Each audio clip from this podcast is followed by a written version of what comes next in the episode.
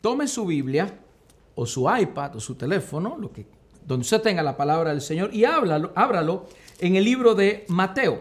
Mateo capítulo 26, vamos a leer en el verso 36. Mateo 26 en el verso 36. Déjeme leer para usted estos pocos versos que el Señor puso en mi corazón. Entiendo yo que es lo que el Señor quiere que escuchemos durante esta mañana para hacer referencia a este gran tiempo de resurrección. Escuche bien, Mateo capítulo 26, verso 36, dice así la palabra del Señor. Entonces llegó Jesús con ellos a un lugar que se llama Getsemaní. Recuerda esta palabra, Getsemaní. Y dijo a sus discípulos, sentaos aquí, entre tanto que voy allí y oro. Verso 37. Y tomaron, y tomando a Pedro y a los dos hijos de Zebedeo, comenzó a entristecerse y angustiarse en gran manera. Estamos hablando de Jesús. 38. Entonces Jesús les dijo, mi alma está muy triste, hasta la muerte. Quedaos aquí y velad conmigo.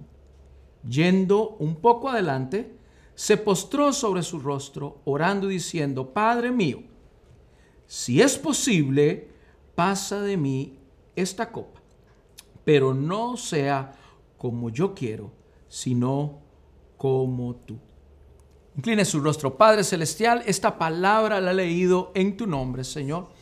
Padre, nuestra, nuestra tierra está lista, nuestro corazón está listo para que tú deposites tu palabra. Queremos aprender de ella, queremos salir edificados de ella y queremos, Señor, todos juntos, todos los oyentes, todos los que están al otro lado de esta transmisión, Padre Celestial, ser edificados, poder entender una vez más, Señor, recordar una vez más lo que significa este tiempo de resurrección. Señor, todo esto lo oro en el nombre de Jesús. Amén y amén. Pastor, acabamos de leer una hermosa palabra que para nosotros hoy día pues es hermosa porque conocemos el final de la historia. Sin embargo, para Jesús fue bastante triste. Y para los discípulos que estaban con él, ellos no sabían, no anticipaban lo que hoy usted y yo conocemos. Precisamente ante la humanidad, este era el peor momento de Jesús. Un momento de tristeza, un momento de escarnio, un momento de sufrimiento y un momento de dolor, un momento de crisis se podría decir. ¿Por qué? Porque Jesús sabe muy bien, está llegando a ese lugar. Recuerda el nombre Getsemaní. Precisamente el nombre de Getsemaní es un lugar donde se prensa el aceite. Escuche bien, era ahí ese lugar donde las olivas, o sea, las aceitunas eran, prensadas, eran eh, totalmente exprimidas, no por una vez, no por dos veces, por tres veces, y esas aceitunas eran exprimidas, y de ahí salía el aceite que lo utilizaban para diferentes cosas en la antigüedad. Precisamente este lugar, este nombre, estaba como anunciando lo que pasaría con nuestro Salvador, lo que pasaría con nuestro Maestro. Y precisamente Jesús se sintió, yo creo que como una aceituna. Precisamente. Yo creo que se sintió como una aceituna. Se sintió, dice la palabra, textualmente, dice que se sintió angustiado y entristecido. Y sigue diciendo, me siento triste hasta la muerte. Escuche bien, sencillamente en ese momento Jesús estaba con sus discípulos. No estaba pasando, no, en ese momento no había pasado nada de lo que sabemos usted y yo que le iba a ocurrir. Jesús solamente estaba entristecido, angustiado y con dolor, un dolor de muerte por el hecho de que él sabía lo que le iba a ocurrir. El libro de Lucas refleja a un Jesús que inclusive su sudor era sudor como de gotas de sangre, describe Lucas. Por lo tanto, Dios tuvo que enviar a un ángel a que le ayudara, a darle esfuerzo, a darle ánimo. Querida iglesia, ¿cuántas veces, queridos amigos, cuántas veces usted y yo estamos en medio de crisis, en medio de dificultad?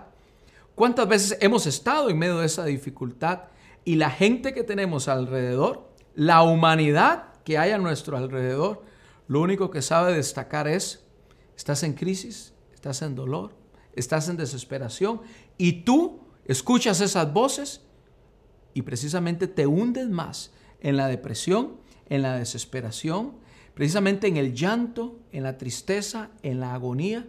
Escuchas voces de tu, de, de tu entorno y te empiezas a creer todo esto que está sucediendo. Precisamente Jesús se sintió así. Sin embargo, en esos momentos de soledad y en esos momentos de desesperación, hizo algo importante. ¿Qué es lo que tú y yo tenemos que hacer siempre? En medio de la crisis debemos de tomar el ejemplo de Jesús. Jesús oró al Padre. Y precisamente él vino y le dijo al Padre, Señor, si hay alguna forma de hacer pasar de mí esta copa, en otras palabras, algunas veces usted y yo tal vez le hemos dicho al Señor, no sé si usted lo ha hecho, pero Señor, esto es lo que yo quiero, esto es lo que yo pienso, esto es lo que me gustaría. Eso fue lo que Jesús le estaba diciendo al Padre, esto es lo que me gustaría, Padre, pero no se haga como yo quiero, hágase como tú, Padre Celestial, quiere en mi vida. ¿Cuántas veces hemos podido hacer esa oración, pastora, donde nos sentimos tan mal, nos sentimos tan atribulados, que llegamos al punto donde tenemos que decirle, Señor, no se haga mi voluntad, hágase tu voluntad. Yo no sé si, si, si tú has pasado esta experiencia, pero si no lo has hecho, si a pesar de la dificultad, si a pesar de la angustia, tú sigues orando y pensando solo en ti, Señor, sácame de aquí. Señor, líbrame. Señor, dame. Señor, ayúdame. Señor, protégeme. Señor, limpia. Mi hermano, muchas veces estos momentos de dificultad son usados por Dios, pastora. Precisamente donde te sientes exprimido para sacar una gran enseñanza y poderte dar algo más de lo que tú tienes hoy en día.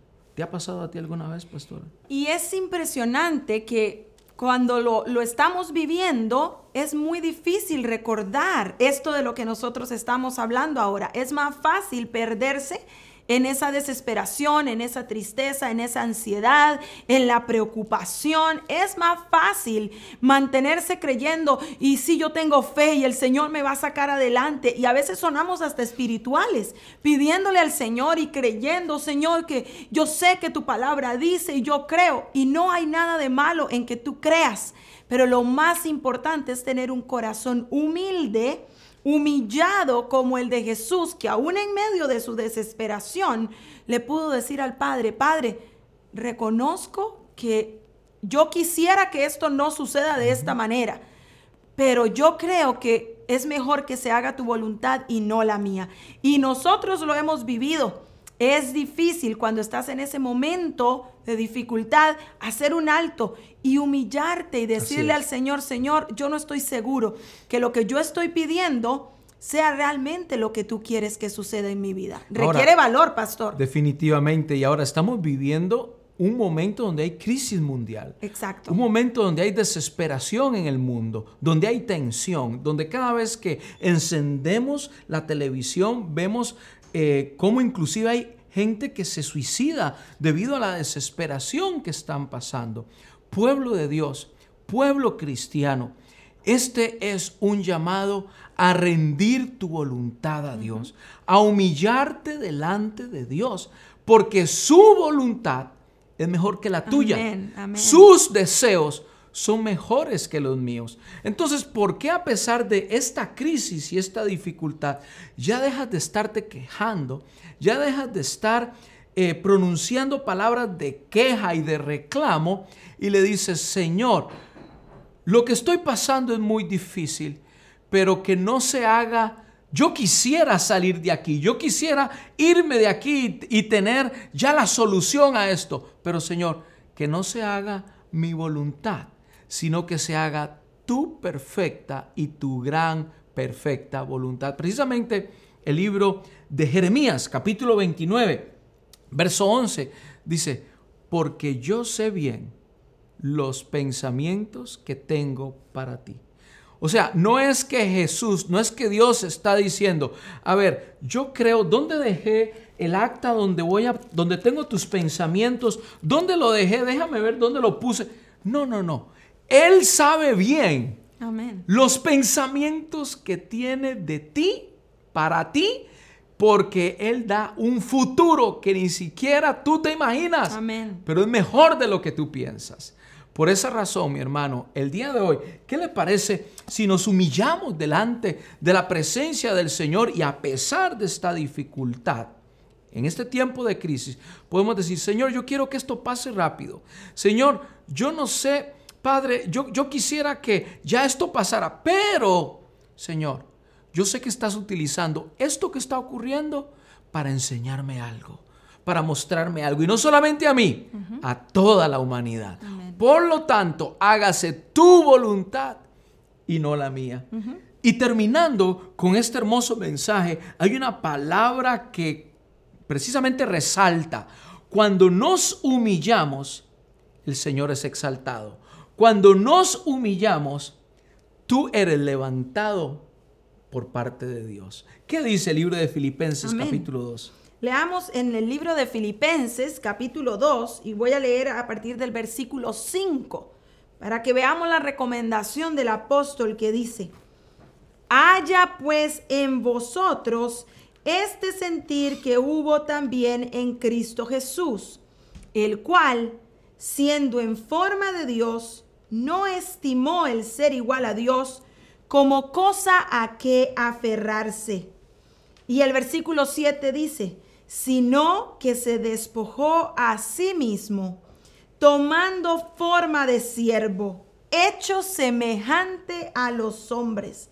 Y el versículo 8 dice, y estando en la condición de hombre, en la tuya y en la mía, estando en esa condición que ya era de humillación, dice, se humilló aún más a sí mismo, haciéndose obediente hasta la muerte y muerte de cruz, pastor. Meditemos en esos versos. Son versos muy profundos donde Jesús, teniendo, dice el apóstol Pablo, teniendo esa posición y ese estatus igual al de Dios, terminó su tiempo en la tierra metido en una tumba, recibiendo muerte, una de las peores muertes que podía tener un hombre, murió en una cruz romana, la una de las peores muertes, y después de ahí su cuerpo fue depositado en una tumba. Posiblemente muchas veces hemos sentido que nuestros sueños, nuestras ambiciones y nuestros deseos están ahí en una tumba. Todo lo que deseamos y anhelamos está en una tumba. Inclusive muchas personas el día de hoy se pueden sentir metidos en una tumba. Amén. En la tumba de la depresión, en la tumba de la desesperación, De la enfermedad incluso, pastor. en la tumba de el dolor físico. Yo no sé en qué tumba tú puedes estar el día de hoy. Lo que yo sí sé es que nos, cuando nos humillamos y le pedimos a Dios, Dios, esto es lo que yo quiero, pero no se haga lo que yo quiero, que se haga lo que tú quieras. Amén. Precisamente Jesús estaba diciendo esa oración de humillación y de rendición. Y 24 horas después estaba muriendo en una cruz. Por ti y por mí. Qué gran burla para el enemigo. Qué gran victoria para él. Qué gran burla para Jesús el Hijo de Dios. La humanidad pudo haber dicho, ahí, ahí está su Mesías. Vaya, búsquenlo en una tumba. Sin embargo, tú y yo sabemos que al tercer día ese hombre se levantó de en medio de los muertos. Y el Señor, por esa razón, porque Él hizo esa oración, hágase tu voluntad. Jesús dijo, yo sé que voy a sufrir mucho. Jesús pensó, yo sé que voy a morir y darme todo y darlo todo, pero mira, si hubiese posibilidad de cambiar esto, de redimir al hombre y la mujer de otra forma, yo lo acepto. Pero sabes qué? Hágase tu voluntad y no la mía. En medio del coronavirus, en medio de la situación que estamos viviendo, mi hermano, ninguno de los que estamos aquí hemos sufrido tanto como nuestro Salvador. Amén.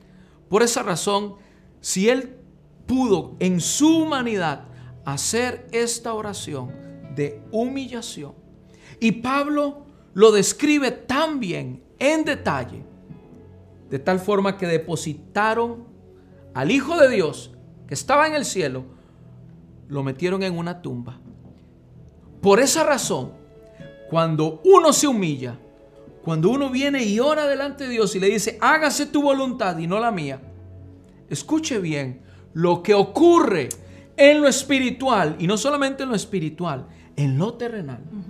Dice la palabra del Señor en Filipenses capítulo 2, después del texto que leyó la pastora, el verso 9, por lo cual Dios también le exaltó hasta lo sumo y le dio un nombre que es sobre todo nombre, para que en el nombre de Jesús se doble toda rodilla de los que están en los cielos y en la tierra y debajo de la tierra, y toda lengua confiese que Jesucristo es el Señor, para gloria de quién?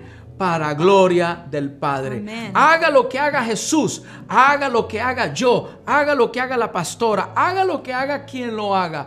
Lo, lo que Dios desea es que su nombre sea glorificado. Escúcheme bien, en medio del coronavirus, el nombre de Dios será exaltado a través de la iglesia. Escuche bien, usted y yo no morimos por nadie. El único que murió en la cruz por usted y por mí se llama Jesús. Por lo tanto, Dios le da este derecho, el hecho de ser exaltado hasta lo máximo y que sobre su nombre se doble toda rodilla. Querido hermano, querida hermana, el día de hoy yo te animo a que tú entiendas que para Dios las cosas no están cerradas para Dios las cosas no están concluidas. Yo quiero que tú entiendas que tal vez el día de hoy hay mucha dificultad en medio de ti, pero Dios está contigo. Lo que desea, lo que, lo que tú quieres, tus anhelos, tus sueños, Él sabe cuáles son. Si tú tan solo dejas esos sueños por un momento y te concentras en lo que es realmente importante, le dices, Señor, hágase tu voluntad conmigo y no la mía. Entonces Él te concederá eso y muchas cosas más. ¿Sabes cuál es el resultado de hacer la voluntad de Dios? El resultado de hacer la voluntad de Dios es que siempre existirá, pastora, una tumba vacía. Ante los ojos de la humanidad, allá iban aquellas tres mujeres y luego estaban aquellos soldados Aquellas mujeres iban corriendo y sus, los discípulos de Jesús iban corriendo también ante los ojos de la humanidad a buscar un féretro, a buscar un cuerpo ahí extendido. Eso es lo que dice la humanidad. Pero mi Dios tiene la última palabra en tu vida.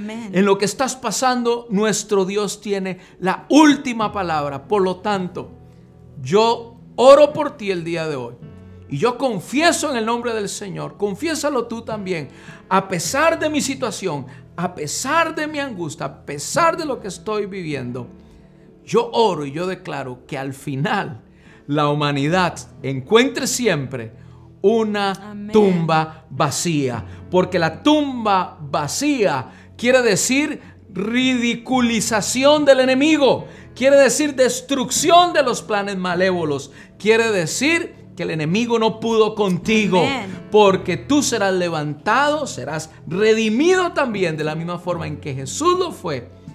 Al final, quien tiene todas las de ganar, al final, quien tiene la bendición de parte de Dios, eres tú cuando te humillas.